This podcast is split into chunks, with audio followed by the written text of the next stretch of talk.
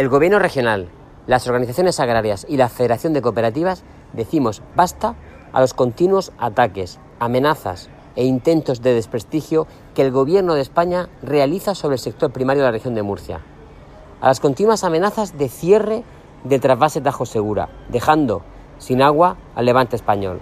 Ahora se une el desprestigio que la ministra de Trabajo realiza sobre el sector, generalizando e infundiendo las sospechas sobre las condiciones de trabajo que soportan los trabajadores del campo.